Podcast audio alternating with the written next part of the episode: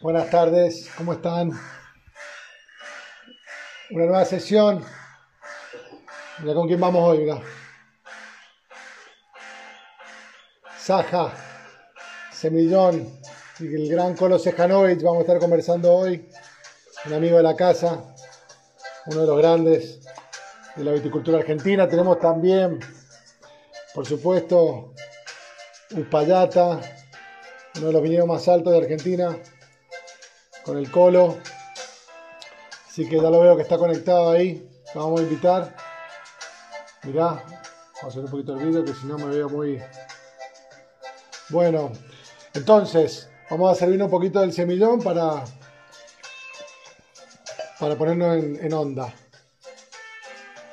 Ahí va, ya. Saja, semillón. 2018. Y divididos para el colo. ¿Cómo están por ahí? Vamos a charlar entonces con el colo, ahí está, lo vamos a sumar, que después nos falta tiempo. Vamos, colo.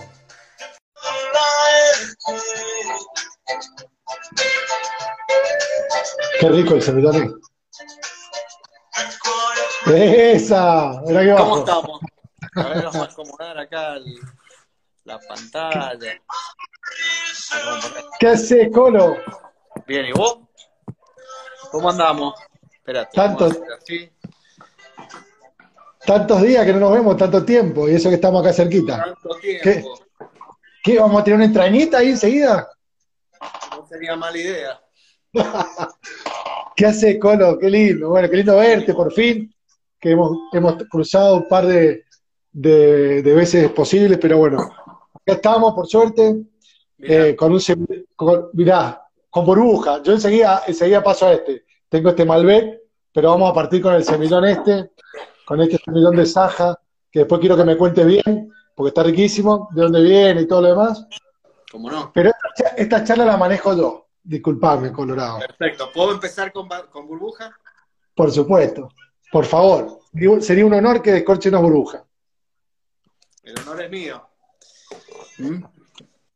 Che, Colo, bueno, ¿cómo terminamos la cosecha 2020? Con el virus maldito, que seguimos con el virus, pero ¿cómo terminó? ¿Cómo fue ese, vos que trabajás con mucho equipo, equipo de finca, de trabajadores eventuales? ¿Cómo fue? Fue un quilombo este año, ¿no? Sí, fue bastante complicado con, digamos, cuando se avisa del ingreso en la fase 1 y que hubieron unos días ahí que este, no se sabía realmente si íbamos a poder seguir cosechando, todavía quedaba mucha uva en los viñedos, eh, toda esa incertidumbre que, que genera el COVID, porque ha generado incertidumbre y sigue generando por todos lados. Este, pero bueno, eh, ni bien se aclaró, el tema fue que era conseguir cosechadores y poder eh, Ah. conseguir camiones, pues todos querían cosechar, nadie sabía, todos querían sacar la uva como sea, porque no, no sabías, viste, si, si en, qué- en qué momento se cortaba el, el asunto y... A ver, pará, Colo. ¿Cuánto hubo de cosecha adelantada como fue este año y cuánto tuvo que ver el COVID también en, esa, en ese acelere? Porque el, el clima también ayudó a que la, a que la uva madurara pr- más temprano que el año pasado o casi en algunas diferencias, tres semanas, casi un mes bastante- antes que el año pasado. Pero hubo- ¿cuánto hubo de, de COVID? ¿Cuánto hubo? Dale. tuvo mucho que ver, inclusive, este, digamos, eh, creo que hay uvas que se cosecharon tarde porque, porque no había capacidad de recepción. Todas las bodegas se atoraron de golpe porque estaban listas las uvas de todo Mendoza al mismo tiempo. Este, fue bastante mm, complicada la logística. Y obviamente que cada uno tomó las decisiones que ir cosechando primero y que, y qué uvas que esperen las que podían esperar o las que tenían, digamos, menos prioridad, llamémosle así, son las que esperaron. Sí. Pero obviamente que, que sí, que se recontra adelantó. Eh, pero bueno, es parte de, de lo que ocurre en todo el proceso. O sea, cuando uno ve que la brotación ya viene adelantada, que la floración viene adelantada, no es que de golpe pasó algo con el clima, ¿viste? Y, Claro. Ya venía pasando, ya venía pasando y veíamos, yo ya ve- ve- veía que iba a haber un adelanto de la cosecha importante, pero eh, lo que no me imaginé que se iba a concentrar tanto con, con las regiones. dentro de Mendoza. Claro. Bueno, pero en Chile también sucedió, es como regional el tema. En Chile también, en todas las regiones, cosecharon en algunos casos tres semanas antes que el año pasado. Sí, pues fue un tema climático este, que tuvo que ver con, el inicio de la primavera. Ahí fue el tema, eh, ahí empezó, con, la, con el, año pasado, digamos. Che, Colo, bueno, pará, vamos a partir y, siempre con todos los, los, invitados. Vos sabés que tenemos este ciclo, que hemos tenido un montón de amigos, un montón de, de enólogos, de agrónomos, de, de chef, de sommelier, hemos pasado por, un montón de lugares y, siempre le pasamos la pelota inicialmente para que nos cuenten su historia un poquito, resumida. Te voy a pedir que me cuentes quién es el Colo Sejanovic antes, antes de Catena, inclusive, digamos, cómo partiste en el mundo del vino. Después vamos a entrar en, tu, en, los, los, chicos fantásticos, ¿te acuerdas? Los, los cuatro fantásticos, toda esa historia. los cuatro fantásticos, toda esa historia. Y después, por supuesto, eh, Saja, Tejo, Tinto Negro, Mano Negra, Anco, Flor de Cardón, Uspallata y todos los proyectos que te rodean hoy, con 55 Malbec y con todos los, trabajos que hacen, que son un montón de, digamos, de proyectos diversificados por diferentes regiones de Argentina. Pero antes, contextualicemos quién es Alejandro Colo y cómo partió en el mundo del vino. Bueno, vamos a empezar de bien atrás, bien atrás. Y sí. Mi viejo, mi vieja su, papá tenía parral en, San Juan. Y mi viejo, su familia eran de Entre Ríos, eran agricultores. Este, obviamente que ellos dos se dedicaron a, digamos, mi viejo era médico, mi, vieja eh, estudió para obstetra y mm, se dedicaron a otras cosas, pero sin duda que mm, siempre estuvieron muy atados a la tierra. Y bueno, cuando yo era, cuando yo era este, chiquito, bien chiquito, mi viejo tenía una casa de campo en el Sauce.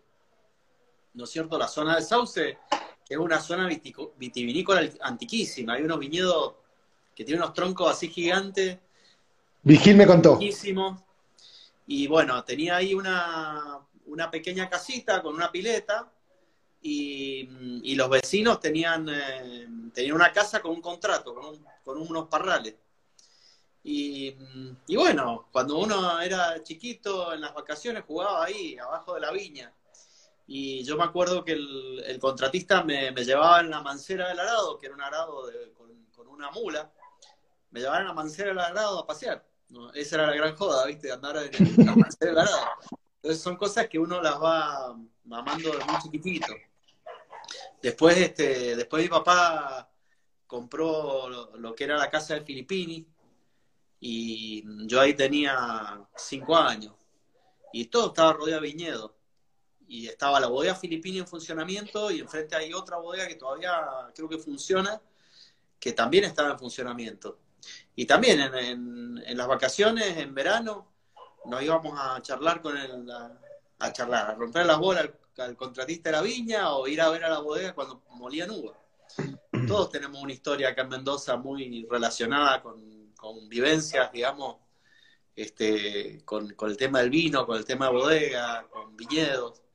Y, bueno, cuando, cuando vino la época de decidir qué estudiar, eh, fui a visitar la Facultad de Ciencias Agrarias y nos llevaron a la bodega y dije, no, tengo que estudiar esto, me encanta me gusta tomar vino, la viña, pero en ese momento este, la, la viticultura estaba en una crisis terrible, muy mala. Cuando empecé agronomía, nadie iba a estudiar viticultura, nadie, absolutamente nadie. En ese momento todos decían, no, la fruticultura del futuro era de Mendoza, todos los viñedos se, estaban arrancando. Y cuando terminé la, cuando estaba terminando la facultad, empezó como un como un cierto arranque de algunas bodegas y de cuestiones. Y ahí fue donde trabajé, ni bien me recibí, trabajé una cosecha haciendo control de madurez en Chandon. Y mientras hacía eso, eh, me conseguí para irme a estudiar a, Montpellier. Eh, fue, la verdad que fue eh, simple conseguirlo. hablé con Roberto de la Mota, que había estado en Montpellier, ni me conocía Roberto, pero inmediatamente en esa época mandó un fax, ¿no es cierto? al profesor Bubals, eh, que Dios lo tenga en la gloria ya, porque ya pasaron varios años. Y, bueno, inmediatamente, con la velocidad del fax, le contestó que, que, sí, que me iba a mandar todo lo que necesitaba de información para poder inscribirme. Y ahí me fui a, estudiar a Francia, a, conocer, a aprender. Y bueno, y ya cuando volví, volví con la idea de, poder este, en algún momento eh, eh, hacer en Mendoza eh, vinos con personalidad, las cosas que me gustaron en el mundo del vino en Francia. Y ahí, y ahí como, como después, después de que llegaste, ¿a dónde entraste directo? ¿Cómo fue? ¿A dónde terminaste trabajando inicialmente? ¿O de arranque en catena? yo llegué y, este, y me habían conseguido una entrevista en el INTA. Así el día que llegué.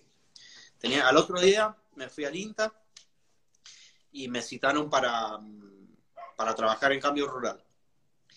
Eh, pero, pero bueno, a mí nunca me, me gustó mucho la actividad eh, pública, eh, pues siempre lo, lo sentía con tiempos que es difícil hacer las ejecuciones, yo estaba muy apurado siempre por hacer todo. Y, pero bueno, empecé porque tenía la posibilidad de un trabajo y me puse a laburar en, al mismo tiempo en presentar todas las tesis que tenía que presentar para los diplomas. Y, y bueno, y me puse a buscar también eh, trabajo en la actividad privada. Y ahí fue que presenté todo mi currículum en, en Catena, Pedro Marchetti. ¿Y qué año fue eso, Colo? ¿Cómo? ¿En qué año fue? Hace mucho. Sí, no lo sé, pero ¿qué año fue? Eso era el 93. en el 93, Pedro Marcheski.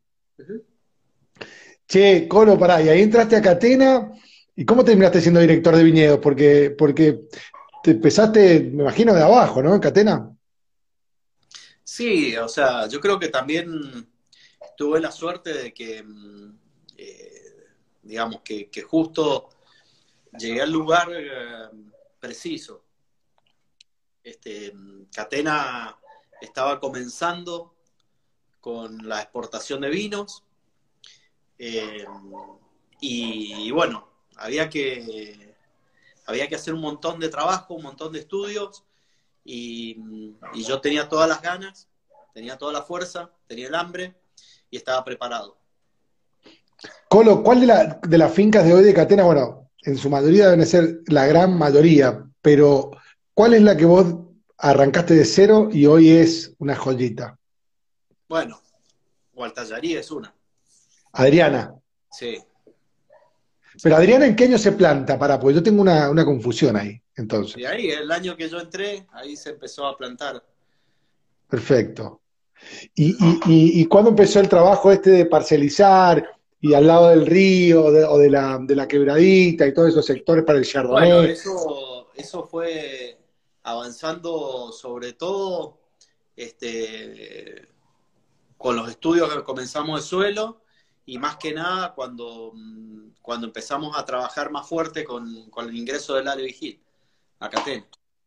Claro. Em, yo, yo, yo comencé todo el tema de investigación, pero al mismo tiempo tenía que hacer investigación y tenía que plantar muchísimos viñedos, porque planté, digamos, en, varios, en, digamos, desde que ingresé hasta, hasta prácticamente el año 2000, estuvimos plantando eh, todo lo de Gualtallarí, eh, la finca de Altamira, después vinieron las fincas del Cepillo, eh, las fincas de la Rural en, en, este, en, Tunuyán, en Tupungato, perdón.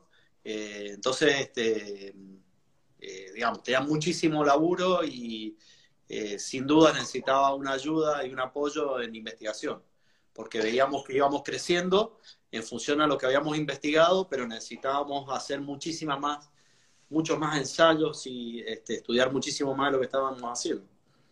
Che, Colo, ¿cómo es el tema? A ver, vamos a hablar como si la gente por ahí no, supiera, pero eh, porque ahora hace 5, 10 años, que ni siquiera te diría 10 años, ¿no? Pero el mundo Valle de Uco, Valle de Uco, Valle de Uco. Pero finales de los 90, principios del 2000, el Valle de Uco era nada, o sea, salía lo mismo la uva de Malbec de Valle de Uco que, que de la primera zona. Entonces, ¿En qué momento vos crees que... que la, uva, la uva Malbec no valía nada? No valía nada. Entonces, y, y, en el Valle de Uco también era un quilombo traerla. Entonces, ¿en qué momento? pensar eso. A mí me tocó una época, vos pensás que la década del 90 fue una década este, de una gran revolución en el mundo del vino. Y que la gran revolución eh, la se comenzó, lo comenzaron muy poquitito. ¿Mm? Este, obviamente que uno de los más importantes de Nicolás Catena. Definitivamente. Y que había que hacer primero, básicamente yo lo que trato de explicar es lo siguiente. Nosotros teníamos un estilo de vinos en Argentina, digamos, los vinos finos de Argentina. Eh, era eh, el estilo, digamos, del Weiner de Estrella, gran vino, eh, López. El estilo de los vinos eran vinos que se, hasta el mismo este, Pedriel Lacrado, eran vinos que se ponían en toneles por, entre 3 a 5 años. Eso es lo que te daba la calidad. Y obviamente era un vino que se hacía de otra manera, se oxidaba, y mm, eran un estilo de vinos que sí se hacían en Europa, sobre todo en el sur de Francia, en el sur de España, mm, en Italia, y, bueno, eh, de golpe se vio que el interés que había de los vinos en el mundo, fuera del viejo mundo, o sea, los vinos del nuevo mundo, la, gente estaba buscando vinos eh, tipo bordeleses. Es decir, que el vino eh, tenía que tener madera nueva, barril. Cabernet Sauvignon, Merlot. Cabernet Sauvignon y Merlot. Pero después, este, también lo que ocurrió con el, digamos, el, gran triunfo que tuvo Estados Unidos con su, con su Cabernet, fue que empezaron a hacer cosas potentes. ¿sí? Entonces, un poco primero lo que teníamos que demostrar nosotros es que podíamos hacer vinos internacionales, que éramos Nuevo Mundo. Y el vino del Nuevo Mundo tenía que tener el mismo sabor, pero tenía que tener sabor del Nuevo Mundo. O sea, tenía que tener alcohol, tenía que tener color, tenía que tener madera. ¿Sí? Entonces, había que poner mucha madera, había que ponerle mucha concentración, había que hacer sufrir a la viña para que este, de alcohol, había que hacer que la uva se deshidrate, y entramos en esa categoría del nuevo mundo. ¿sí? Entonces ese boom lo entramos con el Malbec. Y, en, y en paralelo ahí con el varietalismo, digamos, también el, varietalismo, sí, el varietalismo, eso ya, ya estaba marcado. Eh, pero vos pensá, un poco de, números para que vos tengas en cuenta. En el, hasta el año 95 se consumía en Argentina 70% de blanco, 30% de tinto. 95, perfecto el dato, Coronel. El año 95 se da vuelta la torta y se consume 60 de tinto, 40 de blanco. Y ahí empieza a caer el consumo de vino blanco. Estoy hablando de volumen. Sí. que hubo un cambio importantísimo en el consumo interno. Y obviamente en ese momento ya los vinos varietales de calidad de Argentina, Cabernet Sauvignon. Eh, empieza todo lo que es exportación de los vinos argentinos, que el volumen era nada. ¿sí? Para que vos te des una idea, yo cuando empecé a trabajar las marcas Catena, Chardonnay y Cabernet, recién cuando entré empezó eh, a aparecer el primer año el, Malbec, Catena. Te estoy hablando que era la uva de dos hectáreas de cada varietal, lo que se exportaba con la marca Catena. Después empezó Álamo y empezó todo a crecer, ¿sí? Pero Colo, era nada. Y el vino era Cabernet en Argentina.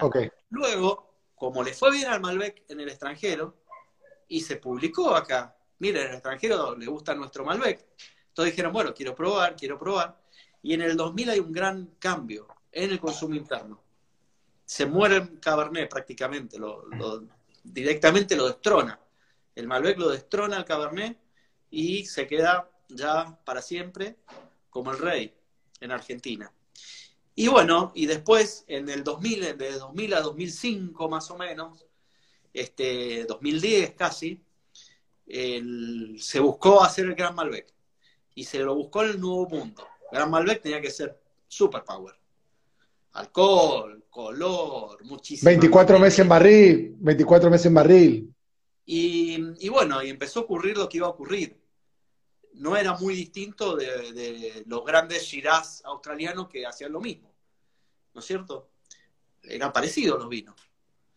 Entonces, este, empezó a haber el movimiento, sobre todo vino de parte de, de, los restaurantes, de los sommeliers, periodistas, que empezaban a decir esto no tiene personalidad, esto es aburrido, es parecido. Y bueno, empezó, sí, ahí a... El monopolio, lo que Pato Tapia llamó en algún momento el monopolio del gusto. Como que todo lo vino, el monopolio del gusto. Es muy bueno. Entonces, bueno, empezó la oportunidad de mostrar en una botella de vino el sabor de la uva y el lugar. Año 2005. No a pensar que esto ocurrió en nada. En nada, Nico. Hace 15 años atrás, sí. Por eso yo te digo, ¿en qué momento el Valle de Duco, Altamira, Gualtadarí, Chacade, eh, Cepillo, y para abajo también, con Puertas, eh, Pedriel, digo, regiones o... no, bueno, con, Puertas, Pedriel son zonas tradicionales, siempre se habló sí. de Agrelo. Recién en el, a mediados de los 90 se empezó a, a invertir mucho en el Valle de Uco. Y, y bueno, pensá que también hubo cuestiones eh, económico-financieras mundiales que hicieron que eh, había muchos capitales extranjeros que querían invertir en, en, Argentina y, e invirtieron en viñedos, muchos, en Mendoza. Había muchas posibilidades de inversión y este, se veía que, que tenía futuro y que tenía las condiciones, no solamente de, que tenías el clima, el agua, eh, las condiciones para hacer buen vino, sino también, en cierto modo, estaban dadas ciertas condiciones eh, para que ellos invirtieran a nivel político y, se veía que tenía un potencial enorme. Se veía venir. Claro. Y erróneamente. Porque también hay algo que, que es muy importante, que el potencial humano en Mendoza es buenísimo. Y eso es súper importante para todos los que han venido a invertir. Claro. Que ven que, Mendoza es una provincia que se ha criado en el trabajo, que ha sacado correte un poquito más hacia el otro lado, estás, muy como estás como así, mira, que te gusta que salir a la mitad de cara, te gusta salir así como así, mira. Ahí, ahí, está bien, está perfecto. Para, te decía, porque expliquémosle a la gente también el tema de la IG y todo el quilombo con Altamira, paraje Altamira, con con la marca que se dio el Hurtón, con la marca que se dio eh, Cafayate, la marca, y todo esto que voy a decir, no se puede usar Altamira porque una familia inglesa, americana, compró, el, porque eso hace 10, 15 años, como hizo Altus con Gualtadarí, se podía hacer. Hoy en día yo creo que ya no se puede, o, se agotaron las instancias de comprar marca, o Pedriel también la cedió en su momento a Norton, pero contarle a la gente ese, ese lío que hay con todo lo que es IG, qué es lo que es un IG y, cómo se delimita, por qué se existe, que no son DOC, son indicaciones geográficas, no, no son dos. la IG, la IG eh, más interesante, o la, digamos, la que dio origen a lo más interesante de la IG, sin duda fue Paraje Altamira. Y básicamente lo que tuvo de interesante es que se basó eh, inicialmente, y terminó siéndolo por suerte, se basó en determinar límites en función de la formación de los abanicos aluvionales nuestros. Es decir, en función del suelo. Eso es lo que nos une, el suelo, a toda una zona. ¿Qué pasa? Que el caso de Altamira es un caso especial porque al ser un paraje no tiene límites, eh, no existían límites comunales. Digamos, no hay un mapa o en la municipalidad o en catastro un lugar donde dice dónde empieza y dónde termina Altamira. Entonces eso dio la oportunidad o la posibilidad que, este, que había que delimitar la IG, o sea, la parte vitivinícola de Paraje Altamira. ¿Sí? Y lo bueno es eso, que se delimitó en función del suelo, porque si hay algo que va a seguir estando, o sea, cuando uno planta una viña, no la planta nada más para aprovecharla uno. Uno la va a aprovechar al principio, que es supuestamente cuando tiene menor calidad, Después, cuando ya se está poniendo viejito, va a tener, empezar a tener muy buena calidad y la van a aprovechar las generaciones siguientes. ¿Sí? a ver, espera, pero pues, déjame, lógico, pero déjame, déjame entrar un poquito ahí porque uno va, uno que conoce Altamira o Altadarí, voy a decir, Gualtadarí es, es casi todo lo que es eh, en, en, Francia, digamos. Es, es, como, es como un solo Gualtadarí son como 2.000 hectáreas, no sé cuántas son, pero por anda por ahí un número grande. Y vos decís, no puede ser todo igual Gualtadarí, hay Gualtadarí malo también, o sea, hay Gualtadarí ahí, o no, o Altamira ahí, ¿no hay Altamira ahí? ¿O es todo bueno? ¿Cómo es eso? Yo no, digo... todo bueno, pero lo que es importante entender que es distinto. Lo importante es que, por ejemplo, ahora Gualtallarí se están definiendo ya las subzonas y van a haber muchas subzonas en Gualtallarí porque en Gualtallarí este, tenés eh, varias cosas que, que la hacen eh, que arme subzona. ¿Mm? Tenés las lomas, ¿sí? Que hacen monasterio. ¿Ah? Monasterio arriba. Monasterio arriba. Monasterio, tenés toda esa loma del jaboncillo con todas las características eh, geológicas que eso significan y de suelos. Tenés la altura. La altura es brutal entre la parte más baja y la parte más alta de Gualtallerí. Y sin duda la altura te hace un cambio impresionante. Es importante entender lo siguiente, Nico. Cuando vas aumentando en altura van ocurriendo cosas. Ponele, intensidad luminosa. Y la reacción de la viña sobre la intensidad. En los números a veces hay que entender que no siguen una línea recta, sino en un momento empiezan a ser asintóticos. ¿Qué quiere decir eso? Vos por ahí pasás de 1000 a 1100 metros y vas a tener una característica relacionada con la luz en, la uva. Cuando pasás de 1100 a 1200 metros, esa característica no se duplica, sino que se triplica. Cuando pasás a 1200 a 1250, se vuelve a triplicar, porque estás en un límite, estás en el bordecito. Entonces, cuando vos te vas a hablar del Valle Duco, alturas, y realmente no es lo mismo que estés a 1250 que a 1300 metros ni a 1400. Hay muchos cambios, muchos cambios importantes. Entonces, este, eh, esos cambios importantes, ojo, no quiere decir que sea mejor una que la otra, sino que son distintos. Sí, y eso sí, es bueno el vino. El vino lo que tiene bueno es la diversidad. Entonces, sin duda va a tener cambios enormes. Porque Tomate, tomate un trayecto. Y esos cambios tienen que ver con el lugar. Y el lugar no va a cambiar. Lo que va a cambiar es la gente que lo trabaja. Hay, hay, hay, yo tengo. Vos sabés que podemos charlar de esto horas y horas, Colo, pero yo te voy a ir manejando el tiempo y, por eso quiero ahora que me cuentes un poquito de este Saja Semillón que yo estoy tomando, porque este es de eh, la consulta. Justamente, la consulta. La consulta que es mega gigante. O sea, una, una, una región que es no sé, eh, como todo Luján, no sé, una hueá gigante. Sí, es una destinación maravillosa la consulta y tiene gran variación, obviamente que también la consulta es tradicional y se merece más que ningún otro lugar que se haga una un poco de, trabajo en algún momento de lugares en la consulta. ¿sí? Este semillón viene de, de, un viñedo que debe tener unos 50 años de un productor en la consulta el semillón me parece una variedad fantástica. ¿Por qué? Porque es una, una variedad tradicional nuestra. Los grandes vinos, siempre los vinos blancos de Argentina, de buena calidad, tenían, eran de semillón. sobre todo semillón. Pasa que se ha ido perdiendo el semillón. Y bueno, y las zonas de semillón más interesantes, o, que más se plantó, no es que nada interesante, sino donde hay y había semillón, es en, en Tupungato. Tupungato siempre hubo mucho semillón, que su mayoría tiene eh, destino hacia los espumantes. A mí me tocó trabajar en, esa cosecha en Chandon y este, iba, digamos, a ver un montón de semillón para base de espumantes. Bueno, pero esto, esto es regional también. El, martes estuvimos conversando con Julio Buchón de Chile y me contaba que él, el semillón del campo, que tenía un semillón viejísimo, lo metían en el Sauvignon Blanc para ayudar a, a, nada, a, hacer volumen junto con el Bionier. entonces...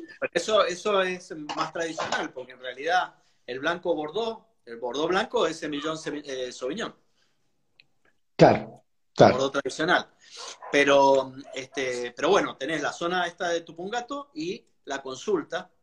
Y también antes había bastante semillón en las zonas de, de Lulunta, en Maipú, eh, había semillón en, en, algunos lugares en Agrelo, algunos viñedos semillón en Agrelo. Decís, había como que lo levantaron, arrancaron eso, ¿había o hay?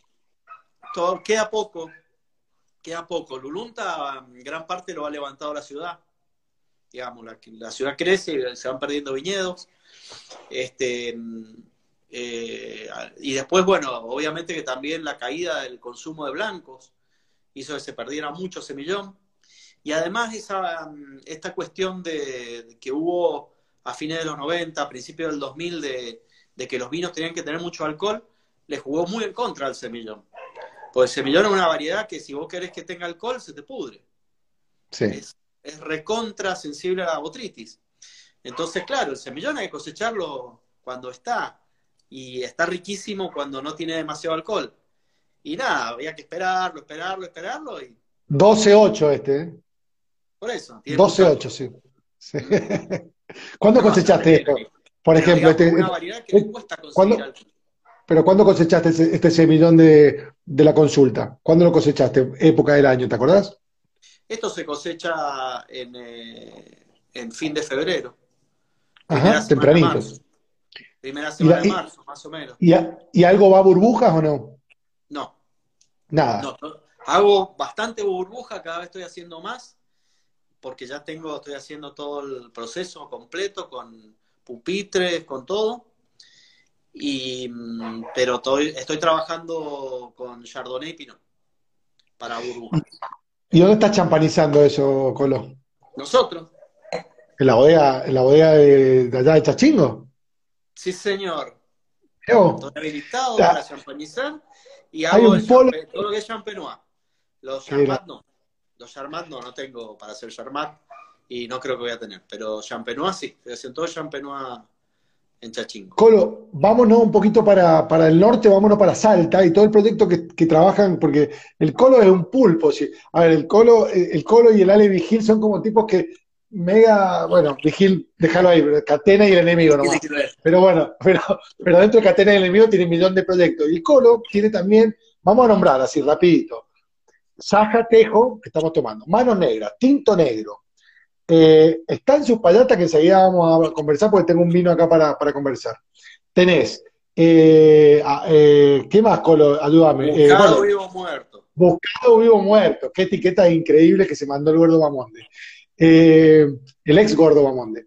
Y nada, y este estancia los, sí. los Cardones. y más cosas que vienen. Todo lo que estancia es los que es Estancia Los Cardones. Y bueno, ahora ya tenemos listo el vino de listo y puntuado, el vino de Jujuy. Ah, el de, el de Maimará. No, de Huichaira. Chaires. Pero para. Huichaira, eh, Y, ese vino, y ese vino, eh, a ver, contame, contame. Vamos al norte, vamos a, Jujuy. Vamos a Jujuy y después vamos a Salta, dale. Jujuy, bueno, ese, pino, ese vino es cosecha 18, que le presentamos a Tim Atkin y este, lo puso como revelación y le puso un montón de puntos, no me acuerdo si 96 o 97, le puso un punto. Cielo arriba, cielo arriba. Cielo arriba, ese es el nombre del vino. Es Malbec, Syrah, Cabernet Franc, con predominancia de Malbec. Y la verdad que Jujuy me tiene, me, me, ha pegado fuerte, porque siento que eh, es realmente, climáticamente, es una zona totalmente distinta a la que me imaginaba eh, tiene un montón de pequeños vallecitos, digamos, no hay posibilidad de hacer grandes cultivos de la vid, sino pequeños, y todos los vallecitos tienen cosas diferentes, es decir, en poquita distancia tenés cambio de altura, tenés cambio de suelos, tenés cambio de posición, ¿sí?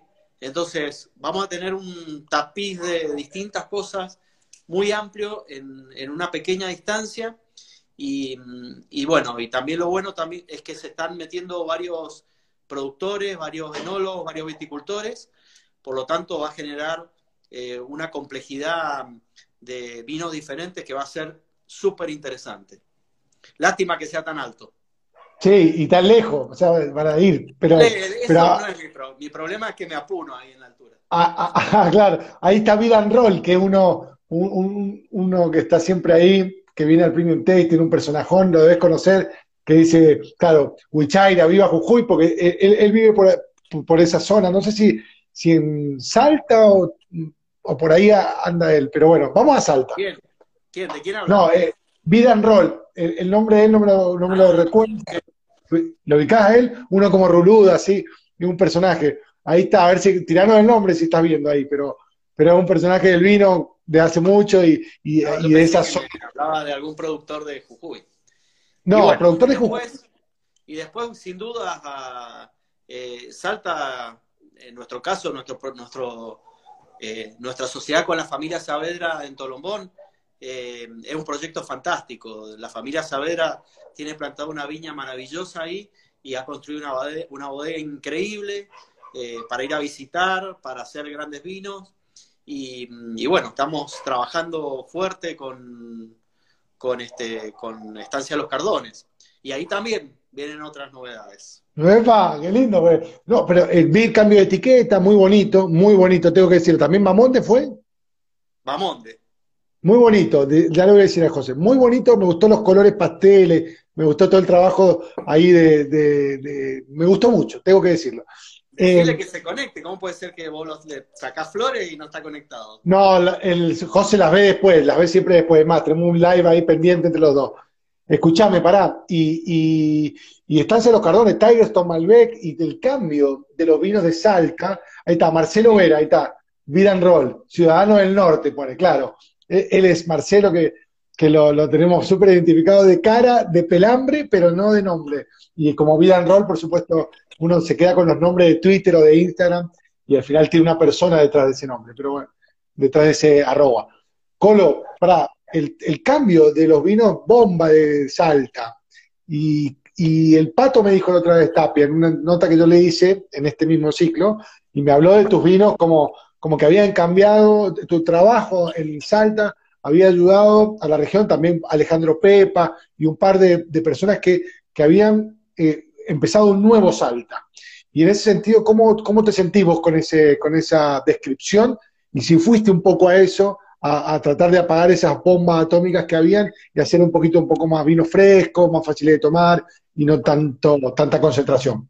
Bueno, sinceramente yo no fui a, desactivar ninguna bomba, sino que yo lo que me interesaba era, este, digamos, eh, yo, yo sentía que en Salta se podían hacer grandes cosas, porque se están haciendo, se estaban haciendo grandes cosas siempre, y, yo, yo este, creía que se le podía dar una vuelta de rosca, sobre todo en el hecho de hacer vinos eh, que, sean, em, que sean como a mí me gustan, más para beber, con mejor balance de la acidez, con menos alcohol, con menos madera.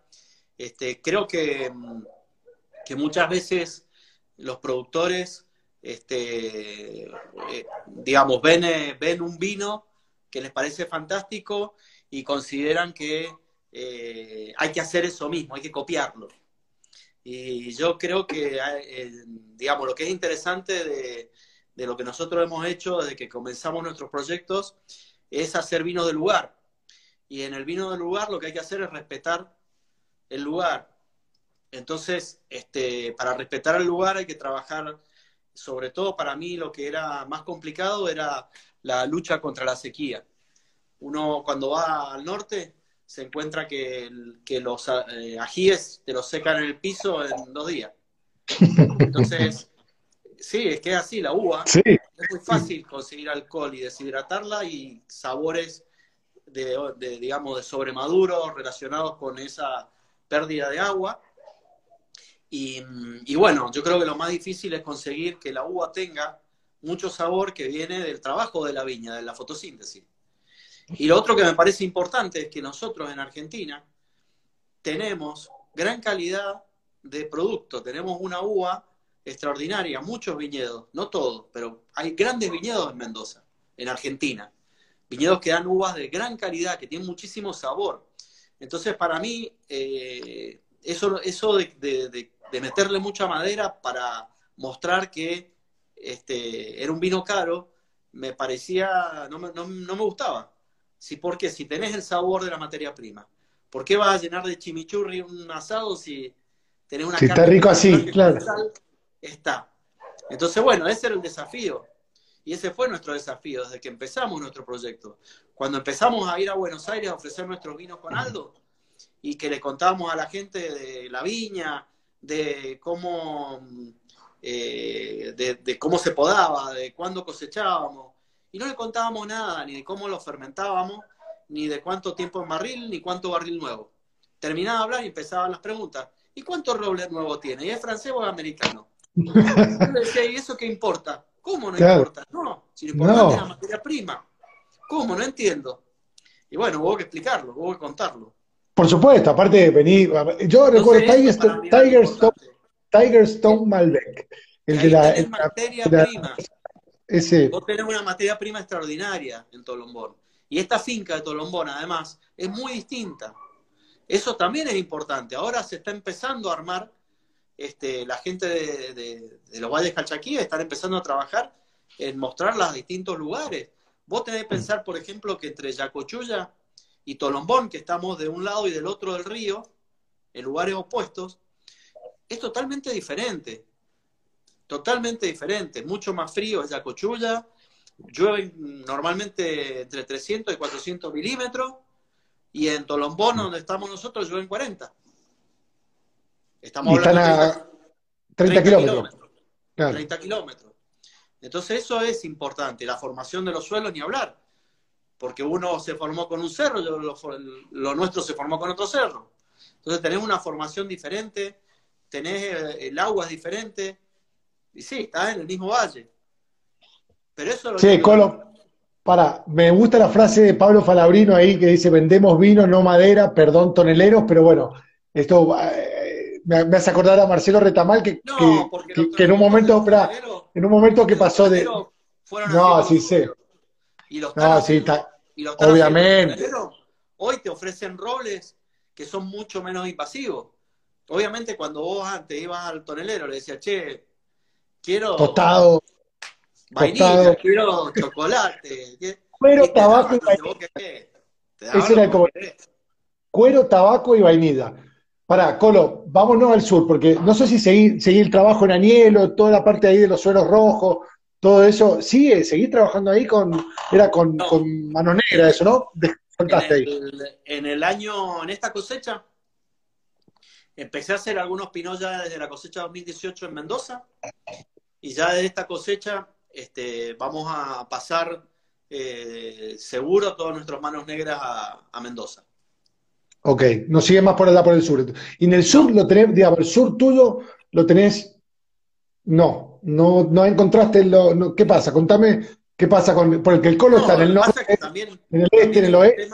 Es un tema logístico y cualitativo. Digamos, nosotros tuvimos muy buenas calidades, eh, incrementamos mucho todos los años la calidad que queremos, pero encontramos un techo. Y el techo no tiene que ver ni con la calidad de la uva, ni con la gente del sur, sino que tiene que ver con un problema ya logístico nuestro, que no nos permite estar al mismo tiempo y bueno, y este año fue el detonante el, el COVID. Claro. Che, para, entonces, este, preferí seguir este, eh, haciendo la experiencia del Pinot, que yo siempre me encanta elaborar Pinot Noir porque es la variedad que a mí me permite crecer intelectualmente en, viticultura y en enología. Y, bueno, preferimos ya instalarnos con nuestros Pinot en Mendoza y, ahí veo que vamos a poder seguir eh, incrementando calidades. Colo, tengo muchas más cosas. Vamos más rápido. Vamos, así, mira, Sí, no, te voy a pedir, te quiero, pedir, ¿qué opinas de San Rafael?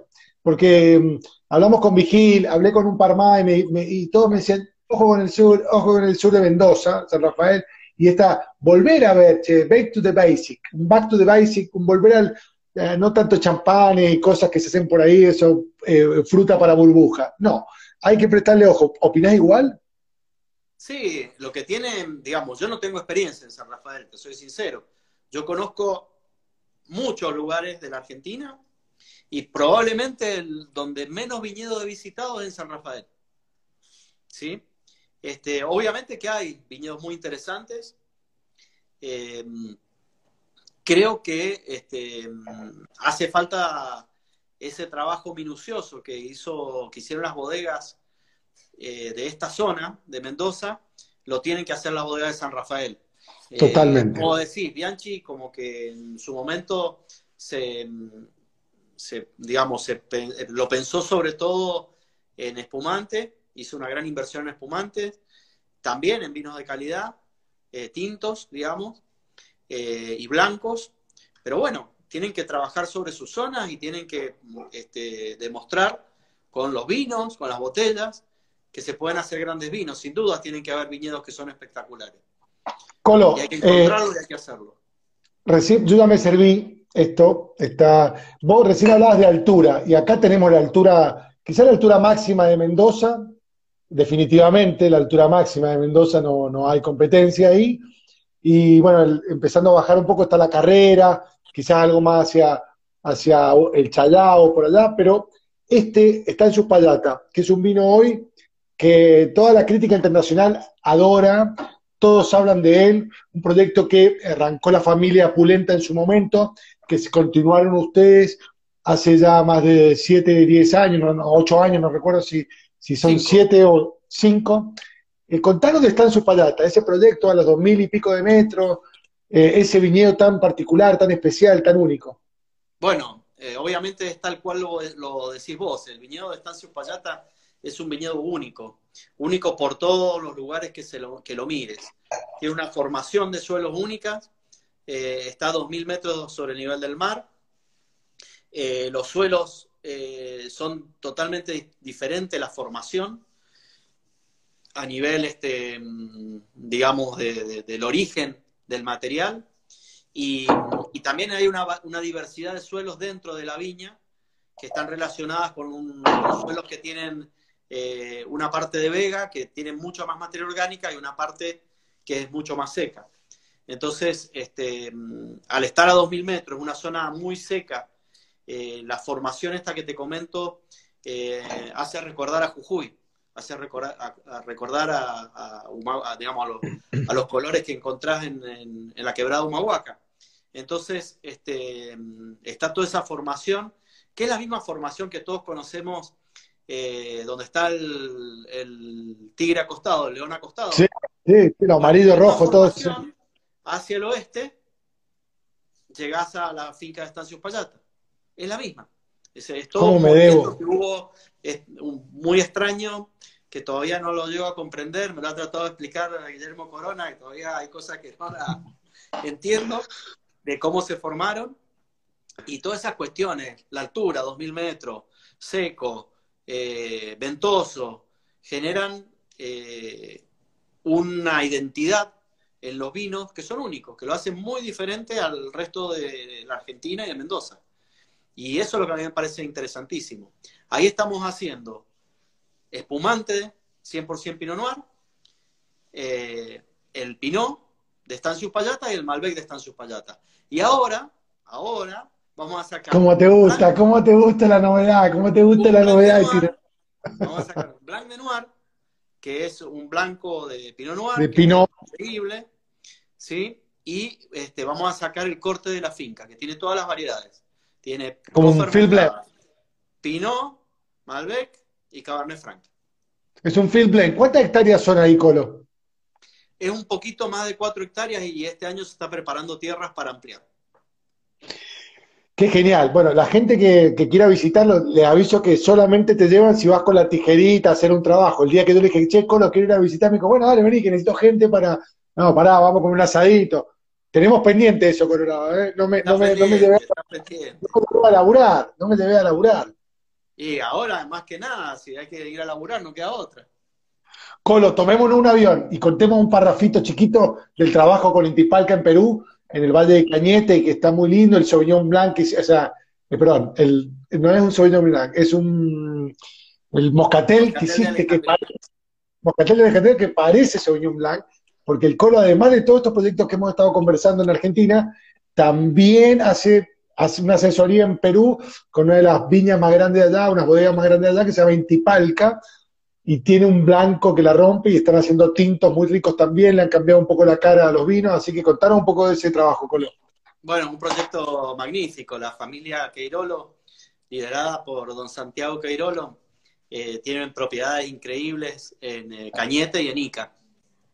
Y, este, y bueno, también tiene bodegas con toda la tecnología y se elaboran eh, vinos espumantes y también eh, pisco, por supuesto.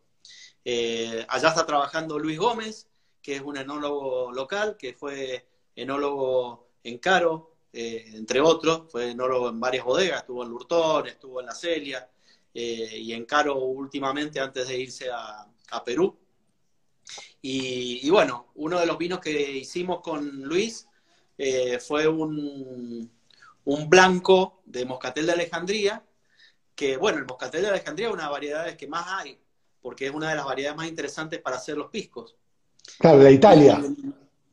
Y, bueno, y ellos en particular hacen un espumante de ese moscatel de Alejandría, y a mí me pareció interesante la, base del espumante, me pareció deliciosa este, cuando estaba en Mosto, y les propuse, bueno, déjenme hacer un vino, un vino tranquilo para el ceviche.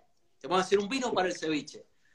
Y bueno, hicimos este vino, que es un moscatel de Alejandría de muy bajo alcohol, que sí, es, eh, este moscatel de Alejandría viene de Cañete, para entender. Cañete está pegado al, mar.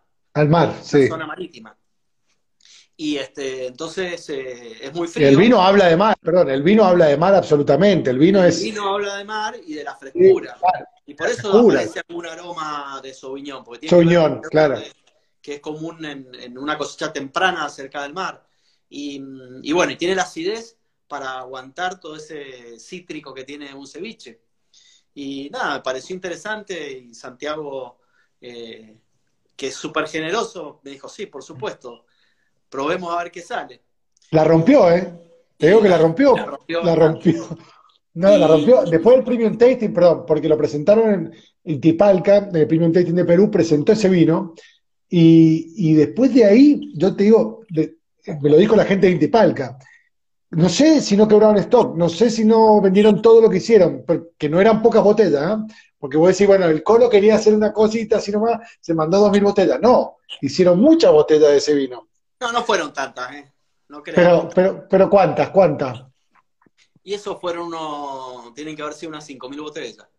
Bueno, para el mercado peruano es bastante, digamos.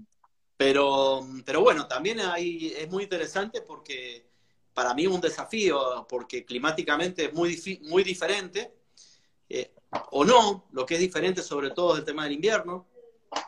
Y, y bueno, este, creo que es muy interesante también variedades tintas como el Tanat, se dan espectaculares. Eh, es interesante también, hemos hecho plantaciones nuevas de Malbec, eh, con Malbec locales, los Malbec argentinos, porque la mayoría del Malbec que hay allá es eh, Cot francés. Cot, claro. Sabemos que es mucho más productivo. Entonces ahí encontramos algunos viñedos que habían de Malbec y sacamos material y se multiplicaron. Y, este, y bueno, eh, eso será futuro, a ver qué pasa. También hay plantados sobre cerros, lugares muy, muy bonitos. ¿eh? Colo, vamos con los últimos cinco minutos. Son, esto es como, vamos ágil, porque si no, no llego y te quiero preguntar muchas cosas y no hago más segundas vueltas. Así que, Colo, ¿dónde viste las plantas más viejas de Argentina? Vos que has recorrido todo, todo Argentina. ¿Dónde están las plantas más viejas de Argentina? Esa que vigila abrazaba en un tronco. No esa. ¿Y cuáles son? ¿Dónde están? ¿Cuáles son? Esa, esa está en Chilecito. Ese Chilecito, sí. ese Chilecito. Y después vos acá que yo hace mucho que no paso por ahí, pero cuando vos vas al Sauce, para la zona de, ¿cómo se llama? Cuando estás yendo para Algarrobal, a mano izquierda había un parral que era de sultanina, que tenía unos troncos así. Qué lindo, eso Ese parral parecía que estaba plantado con postes, tenía unos troncos gigantes. No sé si sigue estando, porque hace mucho que no paso por allá. Colo, eh, ¿cuál fue el vino ese que vos...? Aparte son, son viñas que están cerquita de la luna. Claro, claro, sí, sí. Han llegado muy lejos. Escúchame, ¿cuál fue el vino tuyo propio que dijiste, con este vino la hice? Este vino me representa, me siento cómodo, me siento feliz, la hice. Con este vino la hice. Puede ser de la historia tuya, ¿ah? de los primeros vinos que vos dijiste, este vino, sí, este vino es. que, espero que no me ocurra nunca porque mm, uno, uno pierde el incentivo. No, bueno, pero este que, que si lo debo, lo pongo feliz, contento, donde vaya, lo pongo siempre. siempre, todos los años, hacer un vino que vos haces así, y al año que viene tenés otro, decir, yo pensaba que aquello estaba buenísimo. es buena la respuesta. Vamos con otra. Es así. El vino más viejo que bebió Sejanovic, cosecha más vieja que bebiste, Colo. La cosecha más vieja que bebí ha sido Madeira. ¿El mismo? Año 1778. En la casa de, de, Dirk Nippor, en la bodega, que lo abrió Dirk en, nada, pero no era no, un tipazo. O sea, un vino de 300 años, digamos. Sí, eso es lo más viejo que he bebido y también he bebido con, con Luis Gutiérrez y, su amigo Villagordo, también he bebido muy viejo en la casa de Villagordo. Puro Madeira. Madeira. Sí, Madeira, siempre, siempre Porto, Madeira. Porto bebido del año 1880. Ese mismo día, ese señor Villagordo me abrió un Porto de 1880 y Luis Gutiérrez me llevó y me dice, tenés que elegir un vino más viejo. Le dije, yo no toco de esto nada, le digo. Elegí no me da la cara para que no lo conozco para sacar una botella a Ignacio. Vos sabés, vos sabés que en esta, en esta sesión muchos han sido, en esta pregunta dicen todos que no, con Luis Gutiérrez, con Luis Gutiérrez tomamos esto y Luis Gutiérrez lo es el que es el que trajo, el que trae siempre algún algún vino de esos sí, que es de una locura, porque uno realmente se imagina, la primera vez que, me, que, probé, que fue con él, eh, uno viejo, que me acuerdo que lo trajo una cena que armó en la casa de Ale Vigil, todavía no existía el restaurante, lo comí, era en la casa de él. Yo estaba. Y, este, y él sacó ese vino y yo me imaginaba, bueno, que iba a estar para beber, pero no, que, tan viejo no podía ser. Y me voló la cabeza. Me voló todo. Colo, pará. Colo, dame dos productores de Chile que te gustan, que te gusta lo que hacen de Chile. No te voy a poner en compromiso con Argentina, pero dame dos productores de Chile. Bueno, sin duda el Toti, porque lo quiero muchísimo. Eso para mí es súper importante. Aparte, Cristóbal Andurraga. Cristóbal Andurraga. Sin duda el Toti es una cosa maravillosa. Este, y tengo en la memoria algo simple, digamos, ahí en, eh, Santiago que hay un restaurante eh, que, que, tiene una comida buenísima y tomé un Sauvignon de él de Paredones eh, que me pareció impresionante, me encantó. Con la comida chilena me parece fantástico. Ese, yo creo que Totti es número uno, y bueno, y sin duda, este de Reta. Eh, Reta, sí. tiene que ver también con las personas, personas que buscan, que buscan permanente hacer cosas ricas y, este, y trabajar, estar pensando en la viña de una manera permanente. Colo, un club de fútbol. Y Boca. Soy de Boca. Qué grande, Boquita, Colorado, por fin uno. Todo gallina me han tocado últimamente. Escuchá, eh, un músico, músico, músico de todos los tiempos. Bueno, ya me pusiste dividido. Moyo me parece fantástico. Lo sé, lo sé, lo sé. Moyo me encanta. Deportista, de todos los tiempos. bueno, Messi, Messi o Maradona, vamos ahí. No, no, qué sé yo, no, yo al deporte mucha bola no le doy, se nota. Bueno, ¿Borgoña o Burdeos? Borgoña. ¿Londres o Nueva York? Londres. Muy bien, entonces te... ¿Y, el vino de York o San Francisco? Te digo San Francisco. ¿Costa este o costa oeste? San Francisco. Colo, escúchame. El vino ese que te cambió la visión, que vos decías, yo venía tomando vinos ricos, creía que tomaba vinos ricos, y de repente me abrieron un vino y dije, esta, esta cosa juega otro partido, esto, esto es otra cosa. ¿Cuál fue ese vino que te, que te cambió para siempre la, la, cosa. Eh, cuando estaba estudiando en Francia, el primer vino que me impactó fue eh, Chateauneuf d'Ipat Cuvée de Cadet. Cuvée de Cadet. sí, nos llevaron a la bodega y este y bueno, y abrieron el vino ícono de ellos eh, y estaba espectacular. Y aparte que tiene que ver, Chateauneuf tiene un clima que tiene mucho que ver con Mendoza. Digamos, son vinos más alcohólicos, ¿sí? Hace, hace más calor. Sí. Y, bueno, ese vino me encantó. Colo, se nos acabó el tiempo. Quedan 40 segundos. Eh, ha sido un placer conversar con vos. Esto podría alargarse siempre. Las charlas con la gente que uno quiere y que uno aprecia y que uno admira siempre son interesantes. Y sabes que eso eh, de este lado para con vos siempre ha sido así. Salud, querido. Gracias, Colo. Gracias te mando un abrazo. No, por favor, te mando un abrazo grande. Espero que esa churrasquerita, ese fueguito atrás, eh, hace algo, se tire alguna cosita a la parrilla ahí para compartir. No tengas la menor duda. Chao, Colo. Nos vemos pronto. Fuerte abrazo.